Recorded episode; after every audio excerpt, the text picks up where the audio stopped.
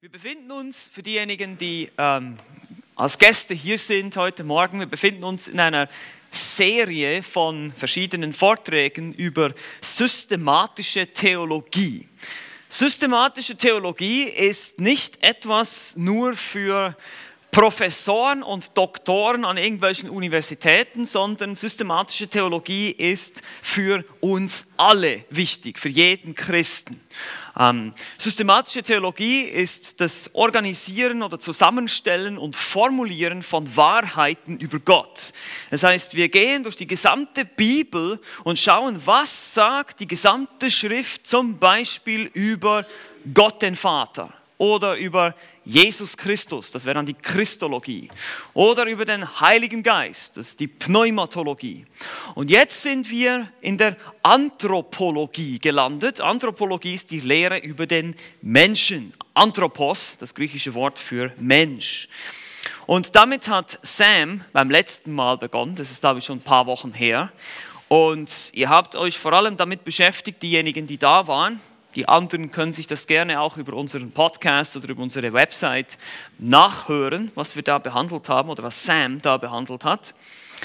Über die Lehre des Menschen und zwar über die verschiedenen Erklärungsversuche über die Herkunft des Menschen, also die Evolutionstheorie, die sogenannte theistische Evolution, also dass Gott durch Evolution schuf, oder auch die deistische Evolution, das ist mit D geschrieben, dass Gott sozusagen die Evolution ins Rollen gebracht hat und sich dann einfach zurückgezogen hat. All solche Theorien sind falsch.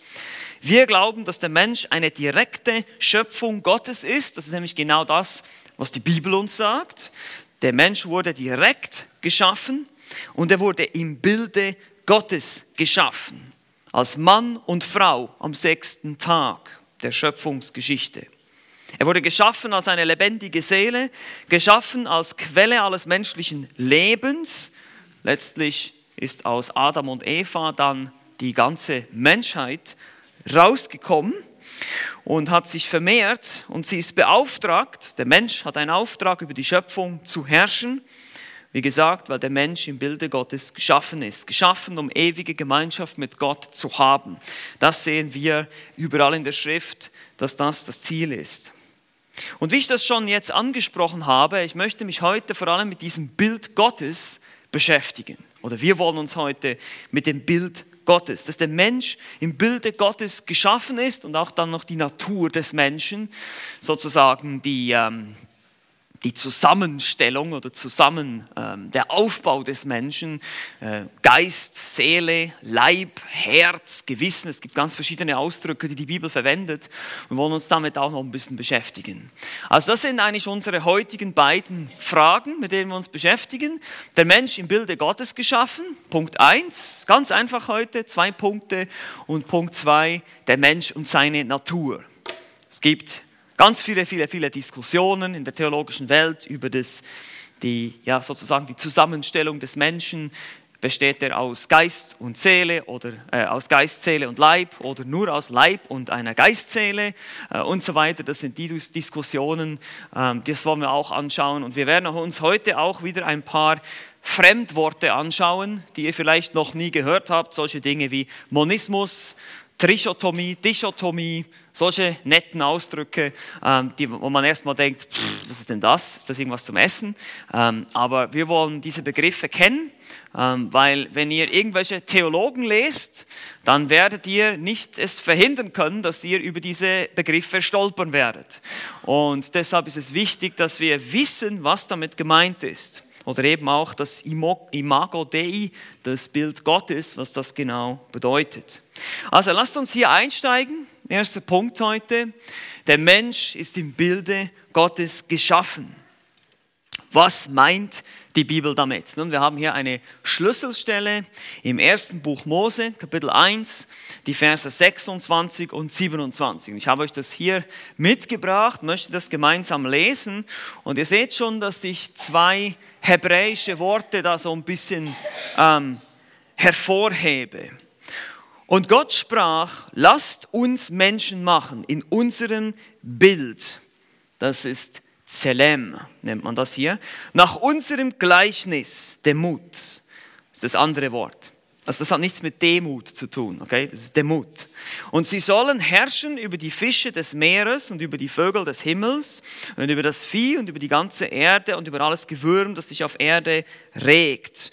Und Gott schuf den Menschen in seinem Bild, im Bild Gottes schuf er ihn, Mann und Frau schuf er sie.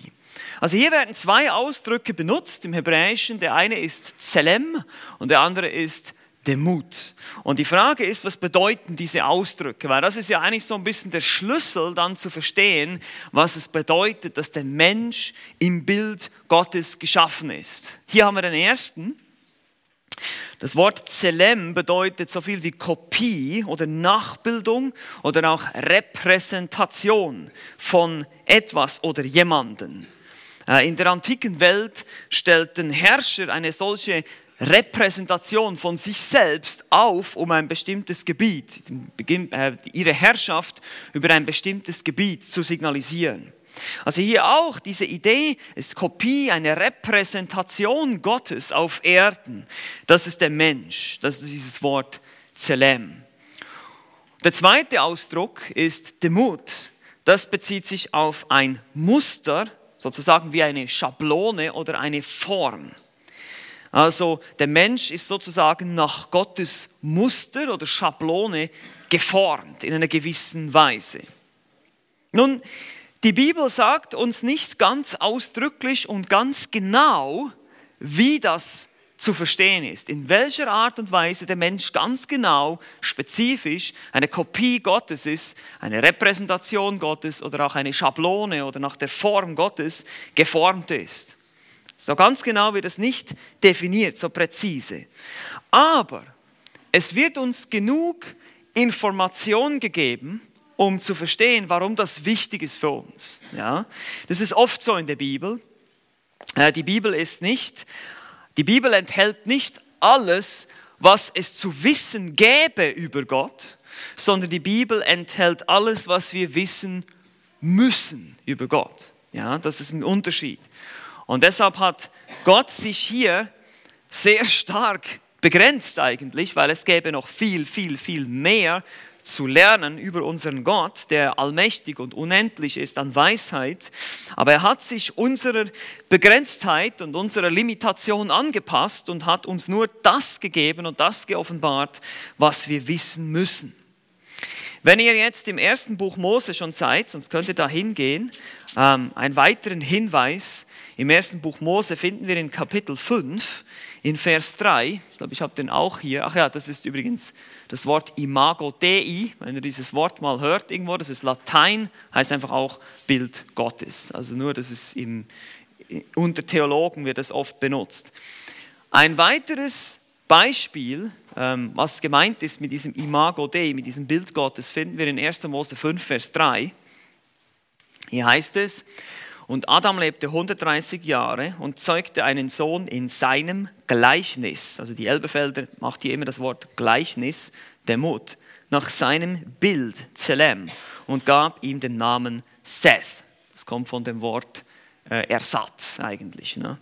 Ähm, aber die beiden Worte hier werden uns gegeben, Sohn in seinem Gleichnis und nach seinem Bild. Also der Mensch, der im Bilde Gottes geschaffen ist, ist auch fähig, weitere ähm, Menschen zu produzieren, die ebenfalls im Bilde Gottes, aber auch im Bilde Adams sind. Seht ihr das? Also auch hier die Ähnlichkeit, das Gleichnis, die Form, das Muster, die Repräsentation. Der Sohn Adams ist eine Repräsentation von Adam, ist nach seiner Form, nach seinem Muster geschaffen. Ja? Und das ist die Idee, was damit gemeint ist. Seth war nicht identisch mit Adam. Ja, Seth war nicht Adam, aber in mancherlei Weise war er ihm ähnlich, wie ein Sohn halt eben seinem Vater ähnlich ist. Und der Text sagt eben das schlicht und einfach, dass Seth Adam ähnlich war in vielerlei Weise. Und genauso ist der Mensch Gott ähnlich in vielerlei Weise. Ich habe euch hier noch ein Zitat von äh, Theologen, also es ist eigentlich nur eins, die anderen werde ich euch vorlesen, das wäre ein bisschen zu viel gewesen, aber hier haben wir Charles C. Ryrie. Ähm, Ryrie schreibt, das Bild Gottes, in dem der Mensch geschaffen wurde, umfasst die Ganzheit seines Wesens als lebendes, intelligentes, entscheidungsfähiges und moralisches Geschöpf. Das ist eine gute Zusammenfassung.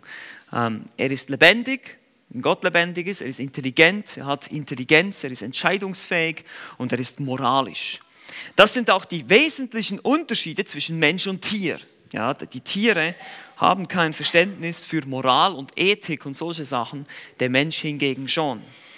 Und da werden wir noch darauf eingehen, dass der Mensch eben kein Tier ist, auch kein weiterentwickeltes Tier, kein Affe, okay, wir sind nicht weiterentwickelte Affen, sondern wir sind eben im Bilde Gottes geschaffen. Von den Affen heißt es das nicht. Und hier sehen wir auch schon, wie Evolution, irgendeine Form von Evolution, ich spreche hier von Makroevolution, das heißt von einem Artensprung, nicht von Mikroevolution, von Anpassungen innerhalb einer Art, sondern vielmehr von eben von Affen zum Menschen, dass sowas eigentlich schon kategorisch ausgeschlossen wird durch die Lehre des Bildes Gottes im Menschen. Ich lese euch noch weitere Zitate vor. Hier ein Theologe namens Payne schreibt, Zusammenfassend kann man es als die Summe aller menschlichen Fähigkeiten, die ihn von allen anderen gemeinen Kreaturen unterscheidet, definieren. Also er definiert es so, dass es den Menschen vor allem abhebt von der Tierwelt. Dann haben wir einen, einen etwas längeren Text, den ich euch einfach vorlese. Äh, ein Theologe namens Henry. Von Beginn an stellt uns die Bibel den Menschen nicht als ein höher entwickeltes Tier dar sondern als außergewöhnlich begabt, von der niedrigen Tierwelt sich klar unterscheidend und in einer speziellen Beziehung zu Gott, da er ja im Bilde Gottes geschaffen ist. Seit der Schöpfung ist der Mensch eine Persönlichkeit, die in bewusster geistlicher Verbindung mit dem Schöpfer steht. Traditionellerweise dachte man beim Bild Gottes im Menschen speziell an die rationalen und moralischen Eigenschaften des Menschen. Diese bilden aber nicht bloß die Voraussetzung für die menschliche Zivilisation und Kultur, vielmehr bilden sie die Grundlage für eine erfüllte und verantwortungsvolle Beziehung zu Gott. Also wir haben diese Eigenschaften, damit wir mit Gott Gemeinschaft haben können. Gemeinsam mit seinen rationalen und moralischen Eigenschaften wurden auch die Fähigkeit der Selbsttranszendenz, die Ausübung des Willens und seine Unsterblichkeit als Elemente des Bildes Gottes angesehen. Das Bild Gottes, eine zusammenhängende Einheit von gegenseitig abhängigen Komponenten, die Wechselwirkungen erzeugen und sich regulieren, beinhaltet rationelle, moralische und geistliche Aspekte, die sowohl formaler als auch materieller Natur sind. Zitat Ende. Nun, das ist viel komplexer ausgedrückt natürlich hier, aber ihr seht, diese Elemente kommen immer wieder vor. Moralisches Denken, Intelligenz, Selbstentscheidung, so ähnlich wie es Ryrie eben auch zusammenfasst. Hier habe ich euch noch einen anderen Theologen, Wayne Grudem, hat ebenfalls eine systematische Theologie, die wir auch auf Deutsch ähm, haben können, die man kaufen kann. Er schreibt folgendes Zitat: Wenn wir uns bewusst werden, dass die beiden Begriffe Bild, also Abbild und Ähnlichkeit bei den Lesern der damaligen Zeit folgendes Bild vermittelten: Der Mensch ist Gott ähnlich und repräsentiert ihn auf mancherlei Weise. Das ist die Definition. Der Mensch ist Gott ähnlich und repräsentiert ihn auf mancherlei Weise. Dann erkennen wir, dass ein großer Teil der Meinungsverschiedenheiten über den Ausdruck Abbild Gottes darin begründet liegen, dass man eine zu genaue und spezifische Definition dafür sucht. Also man will es dann ganz genau wissen und da gibt uns die Bibel eben, wie gesagt, nicht genügend Information. Wenn wir die ganze Bibel lesen, merken wir, dass wir eigentlich ein komplettes Verständnis für die Person Gottes und sein ganzes Handeln aufbringen müssten und ebenso auch den Menschen in seinem ganzen Tun und Sein verstehen müssten, um eine aussagekräftige Darstellung des Begriffes Abbild Gottes geben zu können. Je vollkommener unser Verständnis für das Wesen Gottes und das des Menschen wird, desto mehr Ähnlichkeiten werden zum Vorschein kommen und dementsprechend werden wir in zunehmendem Maße erkennen, was die Schrift meint, wenn sie vom Abbild Gottes redet. Der Begriff beinhaltet jegliche Ähnlichkeit, Wesensverwandtschaft zwischen Gott und dem Menschen. Zitat Ende. Also je mehr wir Gottes Wesen studieren in, in der Schrift und auch das Wesen des Menschen, beide, werden wir eben diese Ähnlichkeiten immer mehr sehen und klarer sehen. Es erfordert also von uns auch, dass wir, wie gesagt, wieder in der Bibel zu Hause sind, dass wir die Schrift kennen und dadurch werden wir immer mehr Einblick bekommen, was es genau bedeutet, wo diese Ähnlichkeiten sind. Aber das ist wichtig festzuhalten. Das Bild Gottes gibt uns eben diese Möglichkeit, Entscheidungen zu treffen, intelligente, also Selbstbewusstsein zu haben, moralische Fähigkeiten. Und das soll letztlich dazu führen, dass wir fähig sind, mit Gott Gemeinschaft zu haben. Weil dafür wurden wir geschaffen, diese Gemeinschaft mit Gott zu haben. Nun stellt sich natürlich die Frage, wegen diesem, dieser Ähnlichkeit, die wir mit Gott haben. Wie sieht es aus ähm, nach dem Sündenfall? Also was geschah mit dieser Ebenbildlichkeit nach dem Sündenfall? Wir können ja heute sagen, okay, das ist 1. Mose Kapitel 1, haben wir gesehen, das ist vor dem Sündenfall. Äh, die Frage ist jetzt, was ist nach dem Sündenfall? Nachdem Adam und Eva gesündigt haben, sie geistlich gestorben sind, was ist dann geschehen mit diesem Bild Gottes? Nun, die Bibel spricht nicht von einem völligen Verlust des Bildes Gottes. Also das Bild Gottes im Menschen ist nicht weg, aber diese Ebenbildlichkeit zu Gott im Menschen wurde verzerrt. Sie wurde nicht ausgelöscht, aber sie wurde natürlich in Mitleidenschaft gezogen durch die Sünde. Und dazu kommt jetzt, äh, wollen wir uns ein paar Bibelstellen anschauen, äh, wie die Bibel auch selbst ähm, sündige, gefallene, verdorbene Menschen immer noch so bezeichnet, dass sie im Bild Gottes geschaffen sind. Ähm, wir haben hier Schlüsselstellen einmal mehr. 1. Mose 9, Vers 6. Also nach dem Sündenfall gibt Gott das Gebot, wer Menschenblut vergießt, durch den Menschen soll sein Blut vergossen werden. Denn der Grund ist, im Bild Gottes hat er den Menschen gemacht. Also wir sehen hier eine ganz klare ähm, Anweisung. Übrigens, die Bibel hier lehrt auch die Todesstrafe, nur so interessant, das einfach auch mal so festzustellen. Wer Menschenblut vergießt, dessen Blut soll durch Menschen vergossen werden. Das ist eine klare Aussage. Warum? Weil das menschliche Leben, hört gut zu, ganz gut zuhören, mehr wert ist als tierisches Leben. Es ist mehr wert. Okay? Menschliches Leben ist unantastbar. Und das seht ihr hier in dieser Stelle. 1. Mose 9, Vers 6. Wir haben aber noch andere Bibelstellen, die darüber sprechen. Zum Beispiel im Neuen Testament hier, 1. Korinther 11, 7, diese Stelle haben wir angeschaut. Der Mann freilich soll nicht das Haupt bedecken, wir haben diese ganze Thematik äh, besprochen. Ich will das jetzt hier nicht irgendwie neu äh, ansprechen, wie das mit dem Kopftuch äh, geht in der Gemeinde. Könnt euch die Predigten anhören aus dem 1. Korinther 11. Mir geht es hier vor allem um diese Thematik des Bildes Gottes, was hier erwähnt wird. Im Griechischen das Wort Eikon und Herrlichkeit ist, die Frau aber ist des Mannes Herrlichkeit oder Abglanz. Nun, dieses Wort hier, Eikon oder Eikon, eigentlich müsste man den ähm, Omega betonen hier, Bild, Form oder Nachbildung. 1. Mose 1,26, also in der Septuaginta, das ist die griechische Übersetzung des Alten Testaments, wird das Wort Zelem, also dieses hebräische Wort, mit diesem Wort übersetzt. Das ist also eine, ist der gleiche Ausdruck hier, kann man es einfach sagen. Es ist Bild.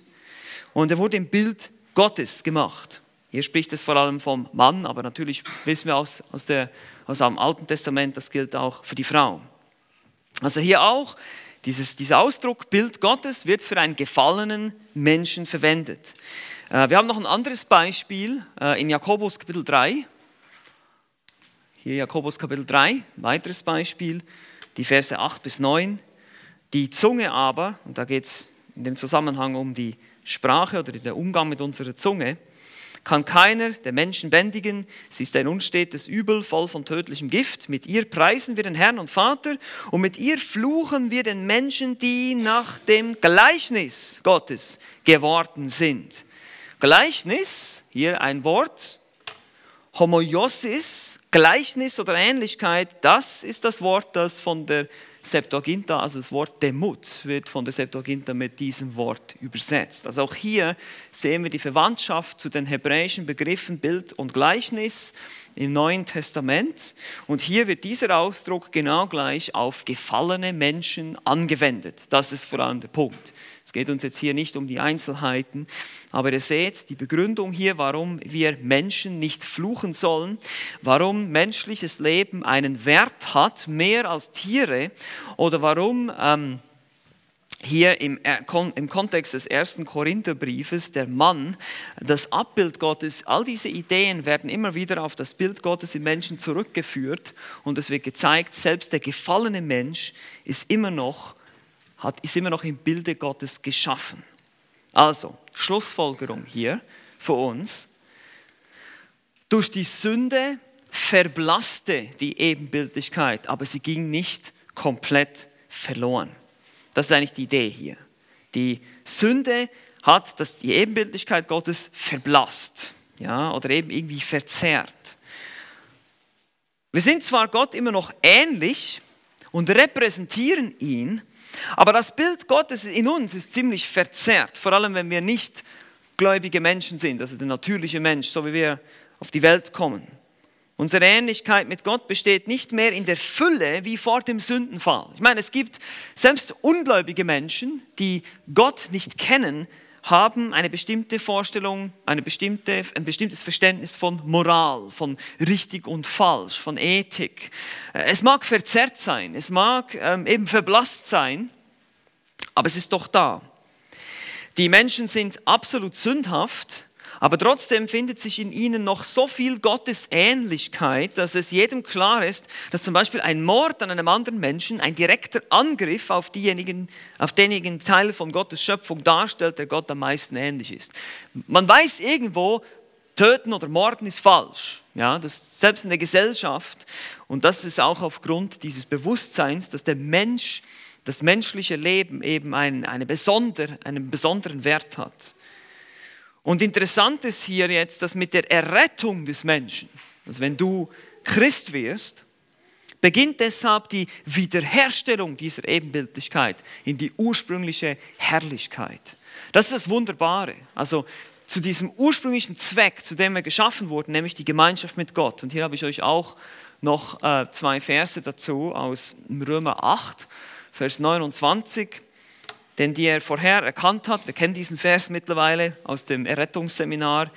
Die hat er auch vorherbestimmt, dem Bilde, hier wieder, Eikon, seines Sohnes gleichförmig zu sein, damit er der Erstgeborene sei unter vielen Brüdern. Hier dieses Ziel, wir sollen ins Bild des Sohnes Gottes gleichförmig gemacht werden und das ist diese Wiederherstellung des Bildes Gottes im Menschen.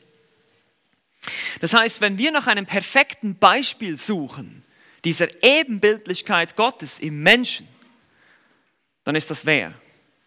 Unser Herr Jesus Christus. Er ist die Verkörperung dieses vollkommenen Ebenbild Gottes. Genauso wie, der, wie Gott sich den Menschen gedacht hat. Und deshalb ist der Herr Jesus unser Vorbild in seiner Menschlichkeit.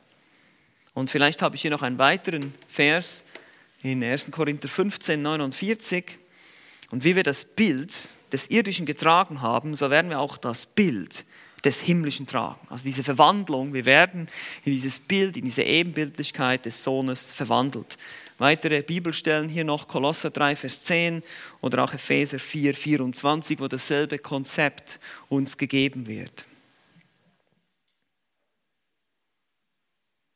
Also kann man sagen, mit dem Sündenfall ist das Bild Gottes nicht verloren gegangen, aber es wurde verblasst. Es wurde verzerrt durch die Sünde. Und durch die Errettung in Jesus Christus hat ein Wiederherstellungsprozess begonnen. Dass wir jetzt nach und nach immer mehr eben dem Bilde des Sohnes ähnlich werden und somit diese Ebenbildlichkeit zu Gott wiederhergestellt wird. Das können wir zusammenfassen, hier nochmal als Zusammenfassung. Ähm, für euch. Der Mensch ist ein persönliches, ewiges und geistliches Geschöpf mit moralischer Verantwortung. So wurde er geschaffen. Es scheint sehr glaubwürdig, dass der Mensch im Bilde Gottes geschaffen wurde und er dem Schöpfer auf seine Weise sehr ähnlich ist. Die Ausdrucksweise hier scheint sehr glaubwürdig, ist deshalb, weil wir eben keine genaue, spezifische Beschreibung finden, sondern nur die Tatsache, dass es so ist, dass der Mensch Gott in vielerlei Hinsicht einfach ähnlich ist so wie der Sohn seinem Vater ähnlich ist.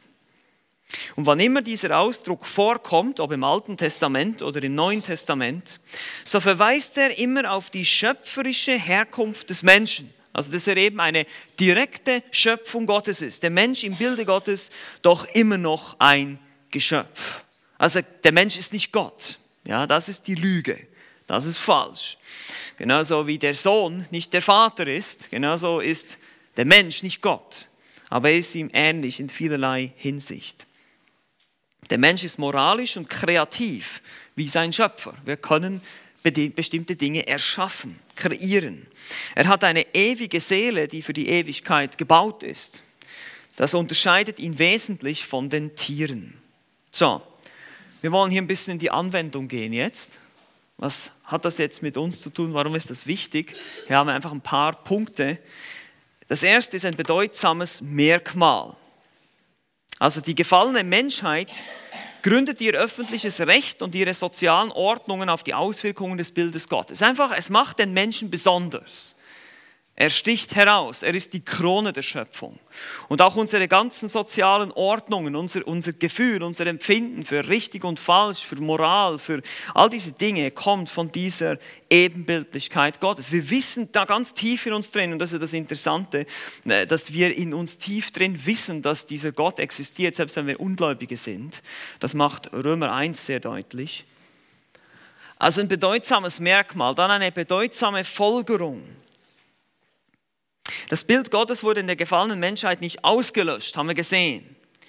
Wie sehr das moralische Erdbeben des Sündenfalls das Bild auch erschüttert haben mag, es hat es nicht vollständig zerstört. Der Prozess der Wiederherstellung dieses Bildes beginnt, wenn ein Mensch Jesus Christus nachfolgt.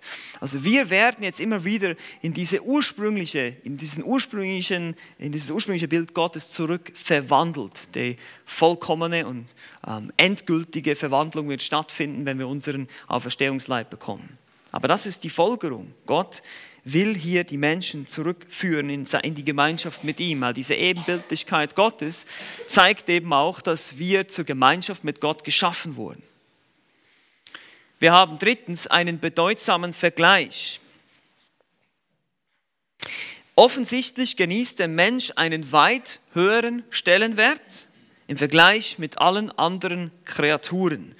Matthäus Kapitel 10, Vers 31 oder auch 12, Vers 12, könnt ihr euch da aufschreiben als Referenz. Das zeigt zwar, dass wir uns vom Rest der Schöpfung unterscheiden, aber dieser Wert ist natürlich nicht in uns begründet, sondern Gott hat uns diesen Wert gegeben, er hat uns so geschaffen. Die Bibel macht deutlich, dass der Mensch sich von den Engeln unterscheidet oder dass der Mensch sich auch von den Tieren unterscheidet. Wie schon gesagt, wir sind keine Affen, auch keine weiterentwickelten Affen, sondern wir sind im Bilde Gottes geschaffen. Das ist ein wesentlicher Unterschied. Und das führt zum vierten Punkt hier, ein geschütztes Leben.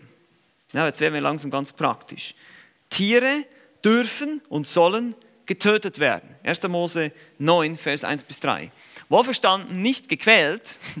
Ja, ich rede hier nicht von, von Quälerei oder solchen Sachen, sondern einfach, dass der, die Tiere sind ab 1. Mose Kapitel 9 dem Menschen zur Nahrung gegeben. Aber das ist nicht der Mensch. Der Mensch ist nach dem Bilde Gottes geschaffen und deshalb ist sein Leben ein geschütztes, ein unantastbares Leben. Auch im Mutterleib. Und hier sehen wir schon, wie das ganz praktisch wird für uns heute. Der Mensch ist auch schon im Mutterleib ein Mensch. 2. Mose 21, Verse 22 bis 23 oder noch besser Psalm 139, Vers 16. Der Mensch ist schon im Mutterleib ein Mensch im Bilde Gottes geschaffen. Dort wird er gewoben im Mutterleib von Gott, heißt es im Psalm 139. Das Leben des Menschen ist deshalb unantastbar, sowohl von ihm selbst als auch von einem anderen. Das schließt Mord aus, das ist Sünde. Selbstmord ist ebenfalls Sünde. Du hast kein Recht, weder das Leben eines anderen Menschen noch dein eigenes zu nehmen. Das entscheidet allein Gott. Ja, und hier sehen wir schon, wie das Auswirkungen hat auf unsere Sichtweisen, zum Beispiel auch zur Sterbehilfe oder eben zur Abtreibung. Wir ganz klar sehen, das menschliche Leben wird als unantastbar beschrieben. Biblische Ausnahmen sind zum Beispiel die Todesstrafe. Das haben wir auch schon gesehen. 2. Äh, Mose 21, Vers 12 ist ein Beispiel dafür. Also, oder 1. Mose 9, Vers 6 haben wir auch gesehen. Wer Menschenblut vergießt, dessen Blut soll durch Menschen vergossen werden. Das haben wir ganz klar gesehen, auch im Alten Testament. Auf gewisse Sünden stand die Todesstrafe. Aber im Grundsatz ist das Leben des Menschen ein geschütztes Leben oder soll es sein, sollte es sein. Fünftens, eine unzerstörbare Persönlichkeit. Auch der Tod kann die menschliche Persönlichkeit nicht vernichten. Sie bleibt über den Tod hinaus bestehen. Wie gesagt, der Mensch ist für die Ewigkeit gebaut. Zwar ist der Körper des Menschen dem Tode unterworfen, aber seine Persönlichkeit, das heißt sein Ich-Bewusstsein, bleibt ewig. Sie lebt entweder zu Gottes Ehre oder zu ihrer eigenen Schande weiter. Entweder im ewigen Himmel oder in der ewigen Hölle, aber du wirst ewig leben, so oder so. Das ist wichtig zu verstehen. Gott achtet sein Ebenbild sogar in dem sündigen, verlorenen Menschen, dass er eben ewig weiter lebt. Obwohl das dann in der ewigen Schande und Schmerz sein wird, ist es doch ein Hinweis, dass Gott sein Ebenbild im Menschen immer noch würdigt, selbst in der Hölle. Und sechstens, ein Herrschaftsauftrag der Herrscherberuf des Menschen ist nicht etwa ein Teil der Gottesebenbildlichkeit, sondern eine Folge davon. Weil er im Ebenbild Gottes geschaffen ist, ein Repräsentant Gottes ist, soll er sich die Schöpfung untertan machen. Hier gibt es natürlich auch viele, viele, viele interessante ähm, Anwendungen für uns. Eine für mich persönlich jetzt in den letzten Jahren ganz wichtig, weil ich mich sehr viel damit beschäftigt habe, ist der Mensch und Technologie. Ja? Also der Mensch formt die Schöpfung um zu seinen Zwecken, um sie äh, sich nützlich zu machen. Er macht sich die Schöpfung untertan. Und, und das ist etwas, was wir immer noch tun und wo wir immer noch den Auftrag haben, das zu tun. Es ist nicht verkehrt, das zu tun. Das Problem ist nur, der sündige Mensch missbraucht das natürlich und, und verzerrt auch diesen Auftrag. Und benutzt es, um seinen Egoismus und, und seine Sünde damit zu befriedigen, anstatt eben auch den Herrn zu verherrlichen mit den Dingen, die er tut, mit dieser kreativen Tätigkeit. Und das ist eigentlich die Definition von Anfang an, die kreative Tätigkeit, die Schöpfung umzuformen, um bestimmte Zwecke oder bestimmte Zwecke zu erfüllen, dass es mir dienlich ist, dass ich was damit machen kann, Werkzeug, irgendwas. Diesen Herrschaftsauftrag hat der Mensch. Und dann siebtens, eine weitere Folgerung ist eine Anlage zur Gemeinschaft mit Gott und Menschen. Das ist klar, diese Ebenbildlichkeit, wie ich schon sagte, ermöglicht es uns, Gemeinschaft zu haben. Miteinander oder eben auch vor allem mit Gott. 1. Mose 2, Vers 18 oder auch Vers 22, es ist nicht gut, dass der Mensch allein sei. Also der Mensch ist ein Gemeinschaftswesen. Und das ist vielleicht auch interessant und wichtig für uns zu wissen. Der Mensch ist eben nicht geschaffen, um ein Einzelgänger zu sein. Er ist nicht gemacht worden, keine Gemeinschaft zu haben. Und die Isolation ist oft eine Folge der Sünde.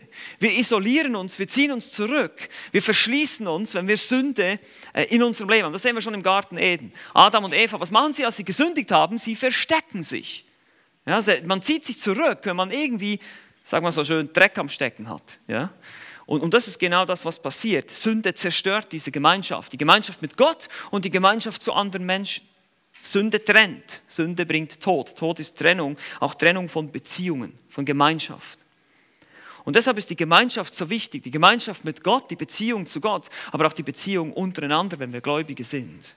Deshalb leben wir auch oder sollen wir uns auch in der Gemeinde versammeln als Christen und es soll keine Solo-Christen geben. Also hier sogar das, das Abbild Gottes hilft uns sogar in diesem Verständnis weiter. Gut, das ist der Mensch im Bilde Gottes geschaffen. Wir müssen noch zum zweiten Punkt kommen heute und das ist der Mensch und seine Natur. Wie gesagt, wenn ihr die PowerPoint haben wollt, schickt mir einfach eine E-Mail, ich kann euch die zuschicken. Dann könnt ihr die Punkte noch ergänzen, die ihr jetzt vielleicht verpasst habt, weil es ein bisschen schnell geht. Der Mensch und seine Natur. Die Frage hier ist, aus wie vielen Teilen besteht der Mensch? Das ist die Frage, wenn es um die Natur des Menschen geht. Aus wie vielen Teilen besteht der Mensch? Nun, wir können mit Bestimmtheit sagen, die Schrift unterscheidet klar zwischen einem materiellen und einem nicht materiellen Teil. Also man kann von Körper und Seele sprechen oder Körper und Geist. Das ist klar 2. Ähm, Korinther 5, Vers 1, 1. Thessalonicher 5, 23, da werden wir noch darauf zu sprechen kommen. Also die Bibel zeigt uns immer wieder, dass der Mensch einen immateriellen und einen materiellen ein, aus zwei Komponenten besteht, irgendwie allgemein gesagt. Und diese beiden können nur durch den physischen Tod voneinander getrennt werden. Also wir haben hier erstens mal den materiellen Teil, Schlüsselstelle hier beispielsweise 1. Mose 2, Vers 7. Äh, vor allem der erste Teil, da bildete Gott, der Herr, den Menschen, Staub von der Erde und dann blies er in den Odem des Lebens ein, das ist dann der immaterielle Teil. Aber er bildet, er formt den Menschen aus dem Staub von der Erde. Das ist ein Wortspiel hier. Gott bildet Adam aus Staub vom Erdboden, aus Adama. Ja, das ist einfach ein, ein Hinweis darauf, dass der Mensch aus Staub gekommen ist. Und ihr wisst, die Folge des Sündenfalls ist dann, vom Staube bist du genommen und zum Staube sollst du wieder werden. Also sein Name Adam war dazu bestimmt, ihn immer wieder an seine Herkunft zu erinnern. Staub vom Erdboden.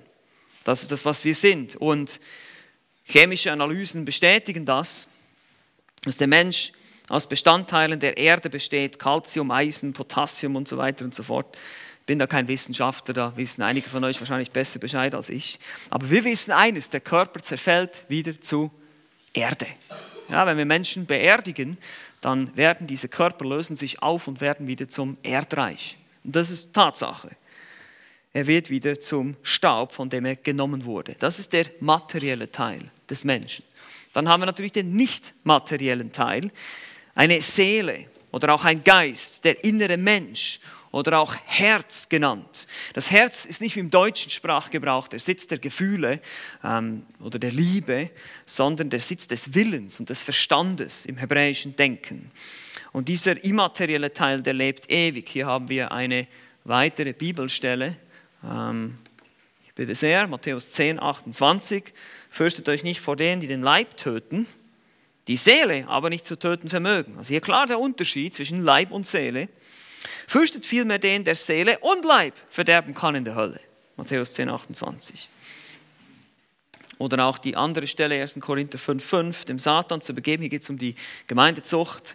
Jemand wird ausgeschlossen aus der Gemeinde und dann äh, heißt es hier zum Verderben des Fleisches, also des Körpers, damit der Geist gerettet werde am Tag des Herrn Jesus.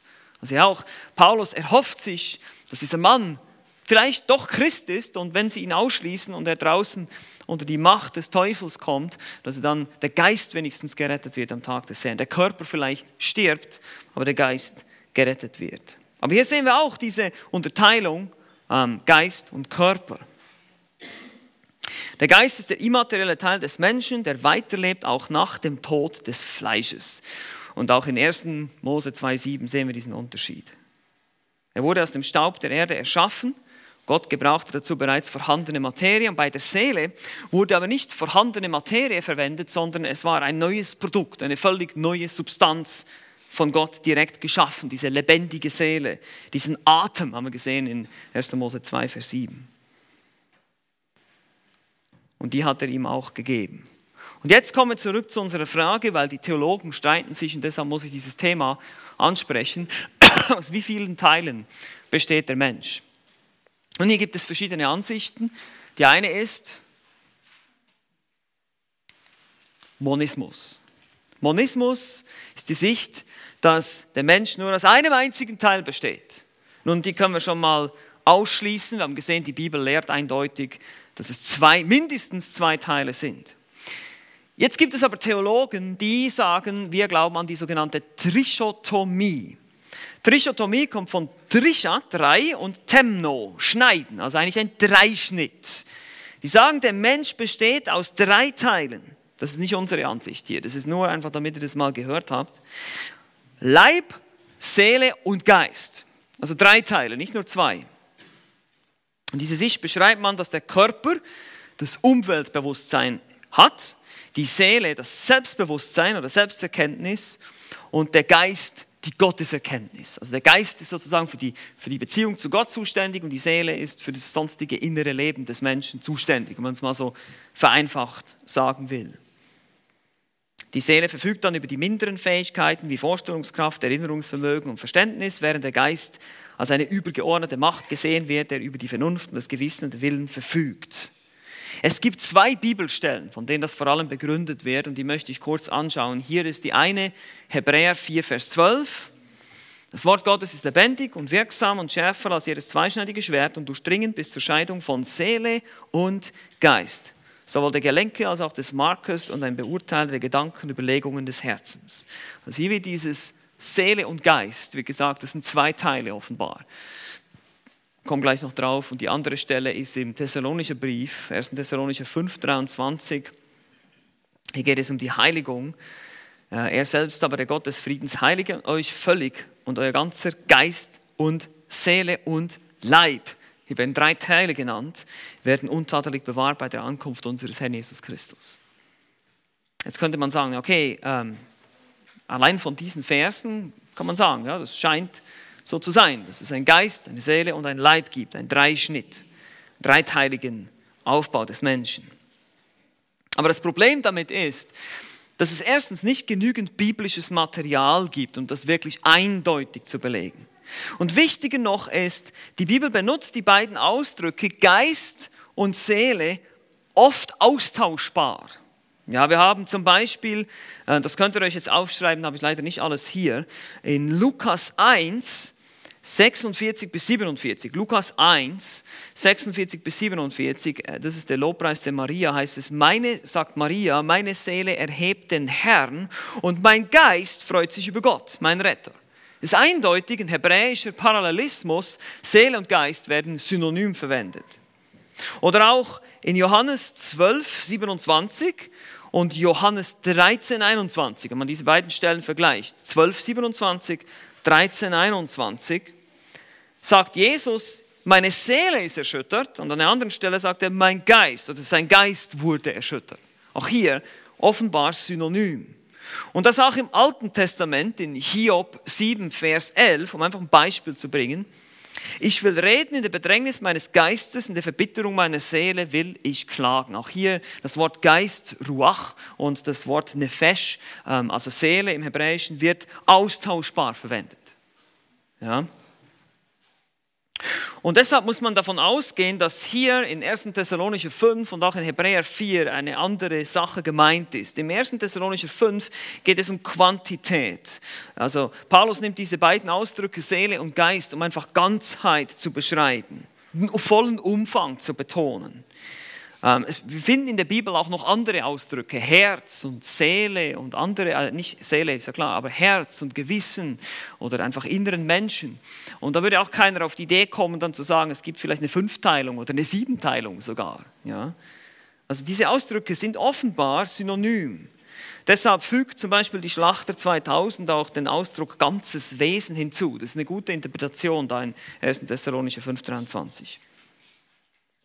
In Hebräer 4,12 wird es noch eindeutiger, dass nämlich diese beiden Ausdrücke Seele und Geist parallel laufen mit Gelenke des Markes oder Gelenke auch als, oder vielleicht Mark und Bein heißt es, glaube ich, in der Schlachterbesetzung.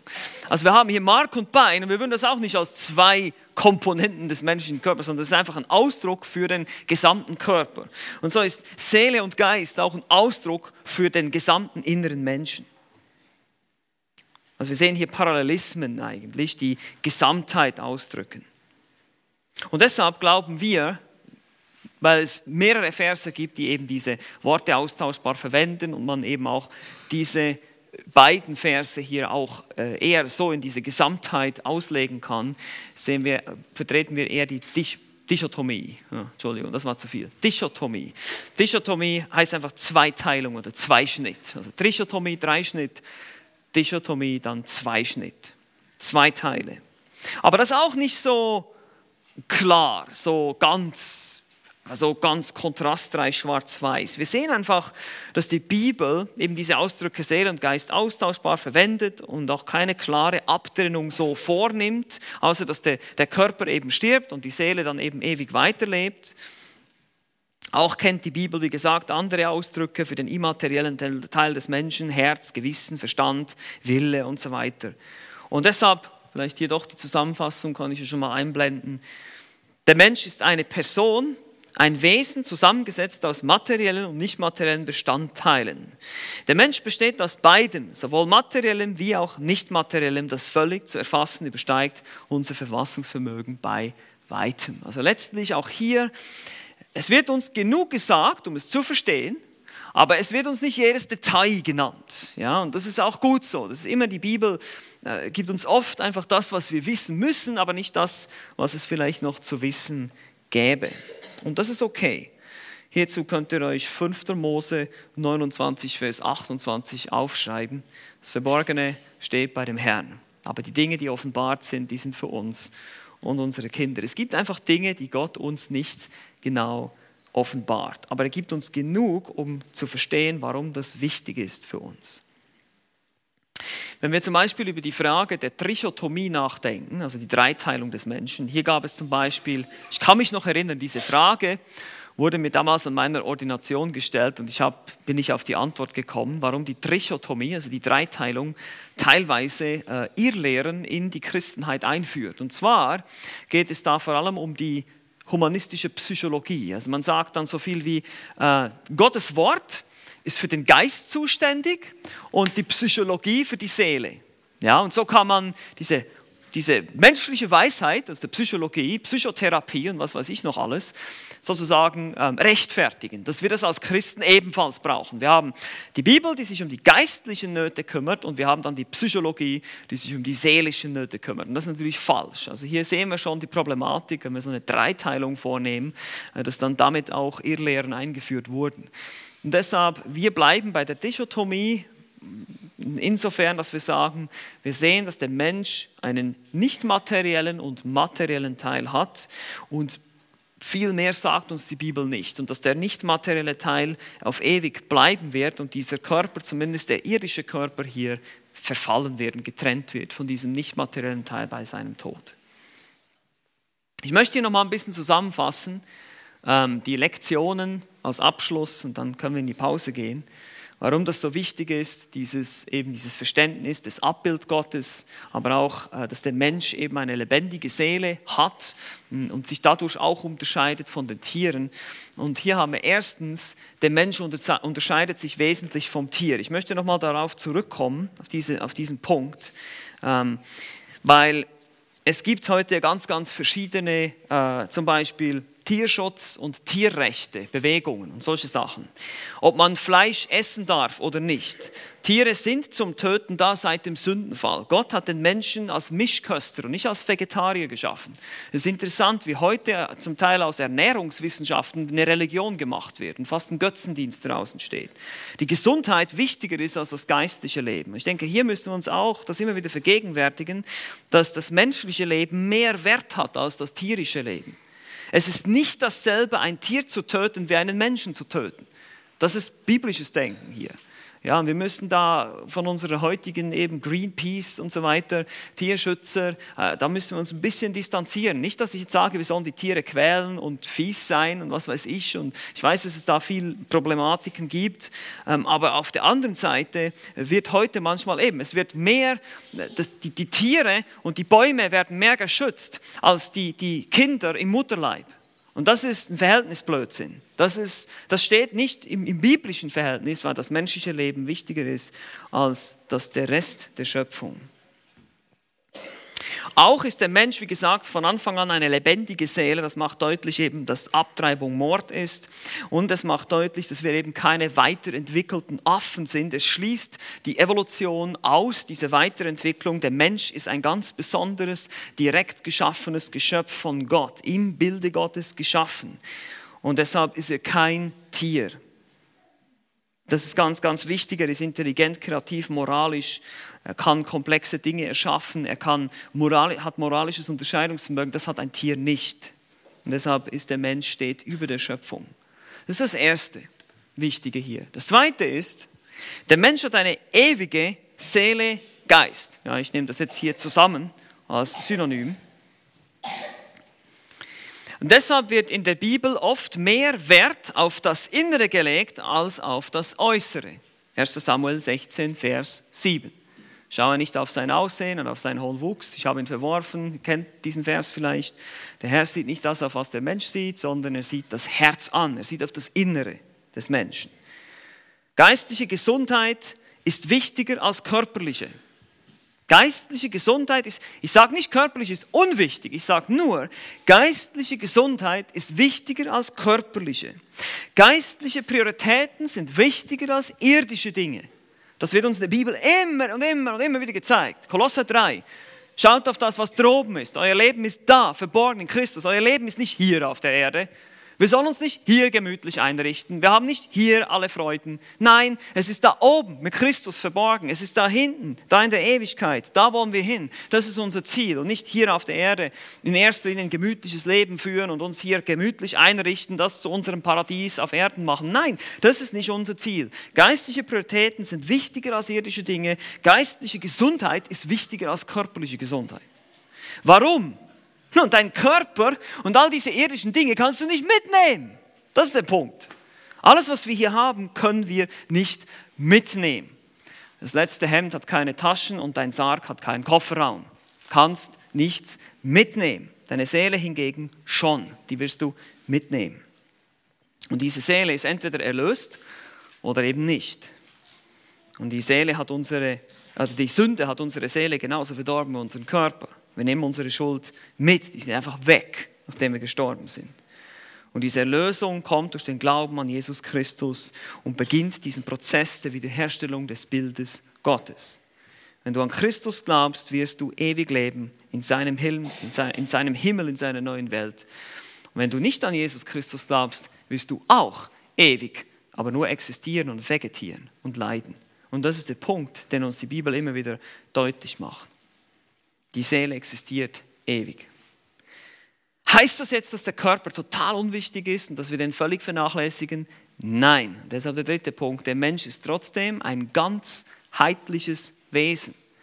Seele und Körper oder Geist und Körper gehören zusammen zu deiner Persönlichkeit. Wir müssen auch hier vorsichtig sein, dass wir nicht ins griechische Denken verfallen und den Körper von der Seele oder der Geist von der Seele so weit trennen, dass wir denken, ja, es hat überhaupt keine, der Körper ist überhaupt nicht wichtig. Nein, das stimmt nicht.